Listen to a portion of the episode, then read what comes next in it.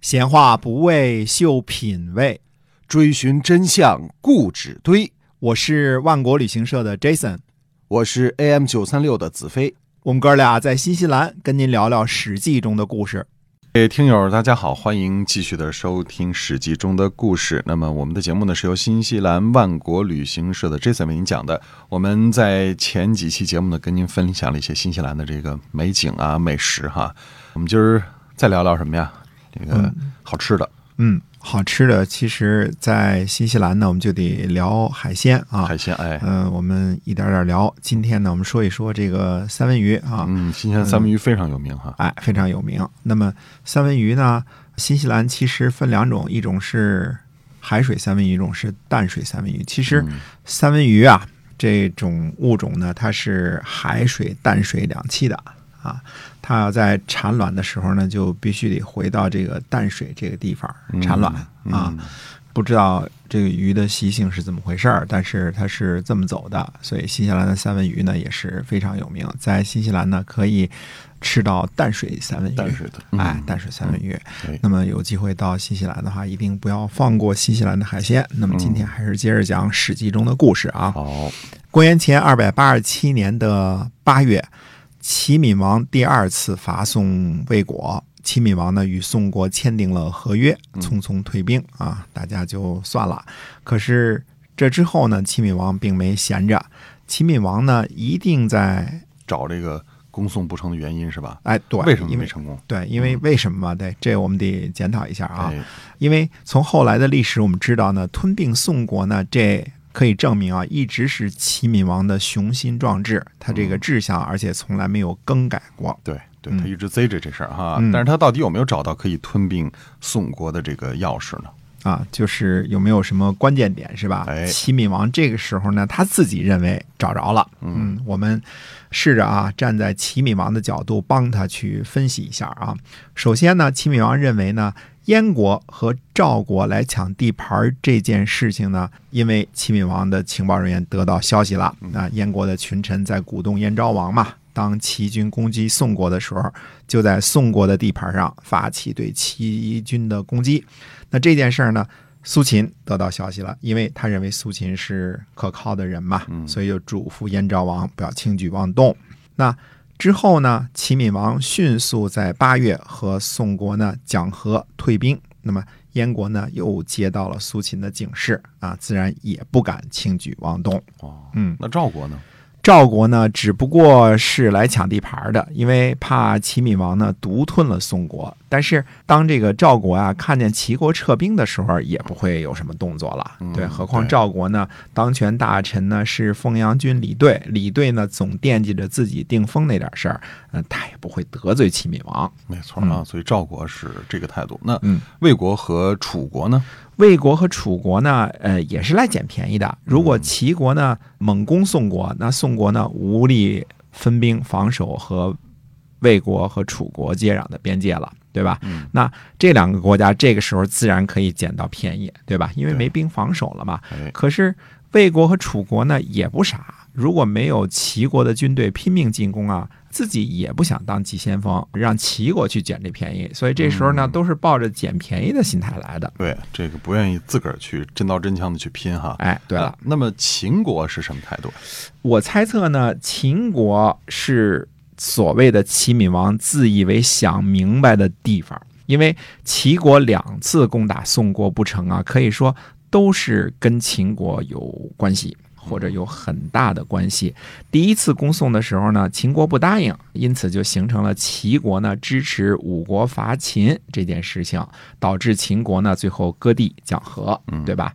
第二次攻宋不成呢，也可以说是因为秦国的原因，因为各国的军队呢都集结在荥阳成高一带，准备共同对付秦国，而齐国、魏国和赵国呢都在暗中接触秦国。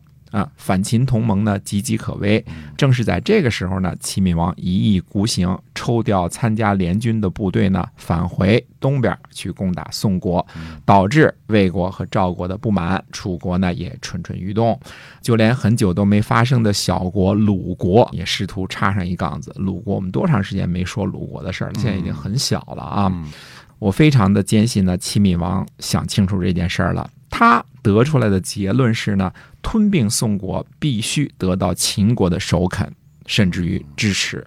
所以这对于秦昭襄王来说是个好消息哈。对呀，态度，嗯，哎，因为秦国呢，其实心心念念的就是想打破这个五国伐秦的同盟，因为五个国家都来对付他了之后，他也不好弄嘛，对吧？毕竟人多力量大嘛。嗯，那么他如果破坏了伐秦的同盟呢，他就可以各个击破了。嗯，如果五国伐秦的最大的后盾齐国有求于秦国，那可能是秦昭襄王日思夜想的事情，对吧？老想着有这种事儿呢。嗯，那么。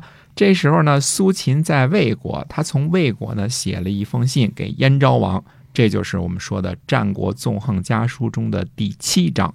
哦，那么在这里边有什么新的爆料吗？哎，听听啊，苏秦呢写信给燕昭王说呢，说孟尝君。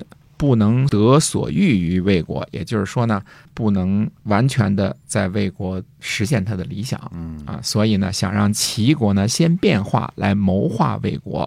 这儿说的是什么呢？就是孟尝君在魏国的计谋啊没有得逞，估计是天下联合伐秦这件事情。而这个时候呢，孟尝君想变了，他试图呢变成什么呢？变成反过头来攻打齐国，只不过呢，他不想先出手，嗯。而是要等待着齐国呢来谋划魏国，并以此为借口形成伐齐的形式。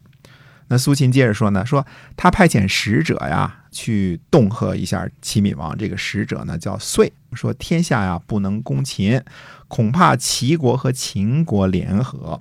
我们现在呢不特别十分明白这句话的意思，因为中间呢。少了一个字儿，意思呢？猜测的大意是呢，就是天下诸侯呢都在担心齐国与秦国联合。嗯，那么对这事儿，齐闵王的反应是什么呀？哎，这个时候呢，齐闵王呢还是绝对相信苏秦的，这个我们看得清楚啊，而且是把他当做心腹。他告诉苏秦呢他的想法。齐闵王说呢，他很恐惧，考虑通过楚国去结好秦国，又考虑召回韩民。又考虑通过赵国去借好秦国。嗯，你知道啊，这个事儿齐闵王想了很多啊，有三条途径的。对对对，嗯，所以你之前这个推测是对的哈，就是说他找到这三条途径之后呢，就可以想见他真的是想结交秦国，把这个事情把它做成哈。对他现在觉得这是一个重要的事情啊。现在呢，韩赵魏三国怎么样呢？这儿有缺文，因为这个帛书啊折的时候没了这段啊，没法猜测啊。下边我们就接着跳过这段，接着说啊。而且呢，孟尝君、韩须为呢有很多言辞要劝魏国呢改变。那么，为什么韩赵魏会有变动的心思呢？苏秦就接着分析说了，他说齐国呀，最早的时候联合秦国准备出卖赵国，因为大家。要商量着五国伐赵嘛？对，这是指的这个魏然来齐国要求立地，就是建立五国伐赵的这个事儿啊。那么之后呢，齐国呢就出卖秦国，联络赵国，因为要去五国伐秦嘛，自己呢去攻击宋国啊。而最后呢，齐国呢想要出卖天下的利益，而和秦国形成友好同盟。所谓天下的利益，主要指的是韩赵魏楚啊。那想要形成友好同盟，如果这样的话呢？孟尝君和韩须为呢就不能够随心所欲，天下呢自然就不能够谋划齐国了。那么苏秦他给燕昭王出了什么计策呢？苏秦他就建议他说：“请您呢紧急派出使者赵弘出使赵国，稳定住韩须为；另外呢派使者田贤紧急去出使孟尝君，稳定住孟尝君。”不是这个原因，不要派任何使者去这两个人的地方出使，因为其他人呢会说我的坏话，让微臣的计谋呢失败。不要与凤阳君商讨任何事情，也不要说齐国的坏话，一句话都不要说。这是苏秦呢叮嘱燕昭王的啊，所以就是苏秦他是让燕昭王去稳住韩旭为和孟尝君这两个人，但是不要跟凤阳军李队有任何的事情去、啊去商议哈。哎，对的，因为这个时候呢，苏秦的判断是什么呢？凤阳君这个人现在不能商量事情了，因为凤阳军李队啊，他一心一意就想着自己定封的事儿啊哎，肯定是心里是向着齐闵王的，所以不要联络他。嗯可是韩徐为呢和孟尝君呢，历来是赵国和魏国的反齐的主要人物。很可惜啊，下边关键的一句呢缺了俩字儿，但是不太影响大意。就是苏秦劝说燕昭王啊，要想形成伐齐的局面，一定要等到南方的诸侯都强大的时候。所谓南方，对于燕国来说都是南方的诸侯，对吧？嗯那么燕国呢，不要冒头哎，千万别首先倡议攻秦。另外，苏秦呢千叮咛万嘱咐说呢，说千万千万不要让群臣议论攻齐的事情。嗯，这已经是在他的书信当中，这已经不是第一次嘱咐这件事儿了。因为什么呀？燕国的这个群臣当中啊，呃有齐闵王的奸细，对嗯，对吧？嗯那么苏秦接着说呢，说如果让齐闵王形成呢，就是燕国呢等待齐国疲惫的时候就要攻击齐国的这种看法的话呢，嗯，那可就真的没解了。哎，嗯，就是不能形成这种印象啊，是对吧？，就虎视眈眈的想趁机占我便宜是吧？哎，对的。那么苏秦呢，这这封书信很短啊，苏秦就说、说这种话的人呢，那就是轻视我苏秦，藐视大王。嗯，不只是轻视我苏秦，而且是藐视大王您呐。哎，嗯，对，所以苏秦他说不让燕昭王在朝堂里边商议攻击齐国，就像你刚才说的，嗯，因为这里边是有齐闵王的奸细哈，哎对的危险，对，因为燕国朝堂上说的话，在大兴说的话，第二天就到了临淄了，这事儿不好玩儿啊！耳目众多了，哎，是啊，这事儿实在是不好玩儿。那么嗯，任何呢齐国的坏话都不要说，跟群臣呢禁言啊，也呢对凤阳君李队禁言，不要有任何类似的话呢传到齐闵王的耳朵里。这道理呢很浅显啊，只要是燕昭王露出半点轻举妄动的迹象呢，齐闵王可能随时决定出兵伐燕。那个时候呢，那就所有的谋划全都泡汤了，因为从山东那么强大的齐国打到大兴，并不是一件特别难的事儿啊。很可能呢，在燕国得到诸侯救助之前，齐闵王就把燕国给灭了。再说呢，燕国呢正经没有什么特别铁的哥们儿、像样的盟友，对吧？嗯，赵国和魏国都不会为燕国拼命，所以苏秦真的算得上是千叮咛万嘱咐了。哎，嗯，让这个燕昭王要一定要学会保护自己哈。对的。那么苏秦的这封信真的起到作用了吗？这个，呃，这个呢，书上没说啊，也没有记载，但是可以想象，肯定是起作用了。因为齐闵王呢，就一如既往的信任燕国，一心一意的呢，还是回到他的老主题上来，怎么样呢？得到秦国的背书，好去第三次进攻宋国。那么齐闵王标志性的信号呢，就是把韩民召回齐国做官。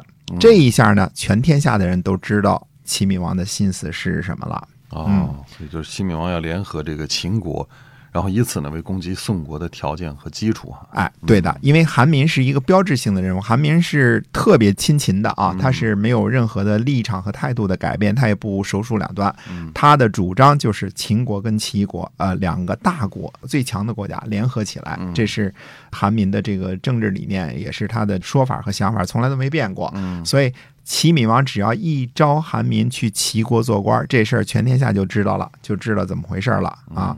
所以我这么想呢，猜测呢，齐闵王在这个时候呢，他想呢，他跟秦国结成了同盟，天下谁还敢动我们？这两个当时最大最强的国家嗯啊，不能说最大，但是最强最强的国家啊。这下呢，终于扫清了攻击宋国的所有的障碍了，而且呢。平陵是悬在孟尝君前面那胡萝卜，陶是悬在凤阳君前面那胡萝卜。韩国和魏国呢，还敢来争地吗？那么秦国呢，可能在背后就揍你了，对吧？韩国和魏国啊，那么楚国呢，估计是一如既往的没出息，不会出声的，因为楚国呢，既不敢得罪齐国，呃也不敢得罪秦国啊。那齐闵王呢，就觉得现在是什么时候呢？万事俱备，谁也挡不住呢齐国灭宋的步伐了。那么，到底齐闵王会不会第三次再出兵伐宋呢？且听下回分解。是的，那看看他到底有没有完成他这个多年的夙愿啊？